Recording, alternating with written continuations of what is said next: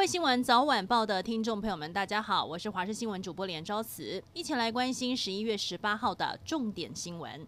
一架 F 十六 A 编号六六七二的单人座战机，昨天晚间六点零五分起飞，却在两分钟后突然失联，雷达光点消失在花莲机场东北边八海里，高度六千尺以上。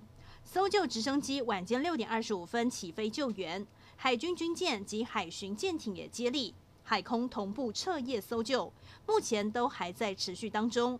但因为海流强劲，搜救困难，希望能尽快传出上校蒋正治的好消息。驾驶战机的是上校蒋正治，目前仍然处于失联状态。总统蔡英文和副总统赖清德第一时间在脸书上集气。今天总统蔡英文宣布不会放弃任何机会，全力搜救。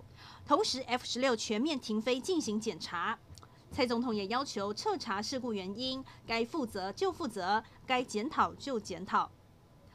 上个月二十九号才发生空军的 F 五一战机坠海，军方也委托民间公司，让有精密配备的钻探船奥黛丽斯号在台东加路兰外海来找寻战机的下落。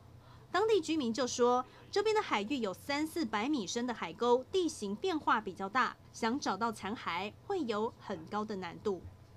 现在国军还在持续的搜救蒋正智上校，希望有奇迹出现。但从今年为止，国军已经至少发生了五起重大意外，酿成十五人身亡。从年初的黑鹰直升机失事有八人身亡，今年七月的海军陆战队联合登陆作战操演，交艇翻覆酿成三死一伤。之后 OH 五八 D 战搜直升机失事坠毁，种种意外不止严重打击国军士气，也伤透了家属的心。中天惊传换照危机，今天传出 NCC 开会，委员以七比零一面倒全数确定不给予中天换照。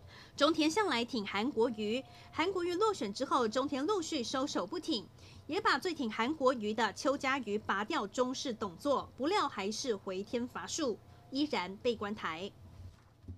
三名香港立法会前议员，包括了许智峰。陈志全以及朱凯迪今天上午被一涉与立法会泼臭水事件，遭到香港警方上门拘捕。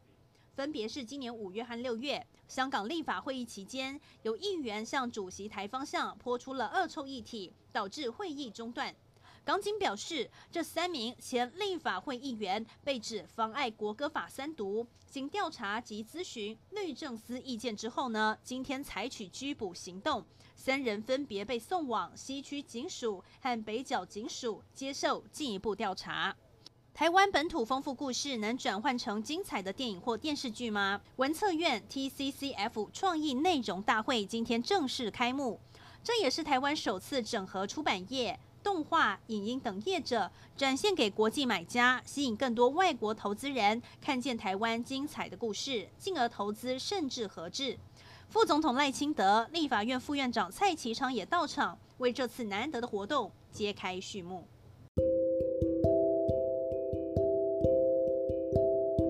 以上就是这一节新闻内容，非常感谢您的收听，我们再会。